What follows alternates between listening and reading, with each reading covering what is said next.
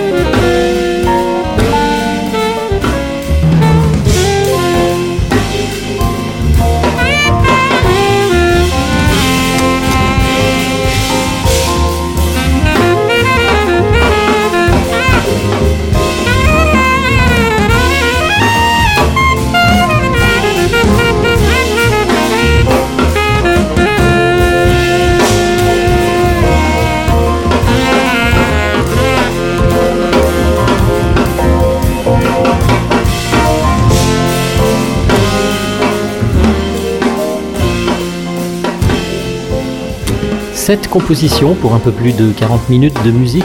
Voilà donc le programme de ce quartet réuni autour du brillant et toujours très inspiré Anton Tchekourov.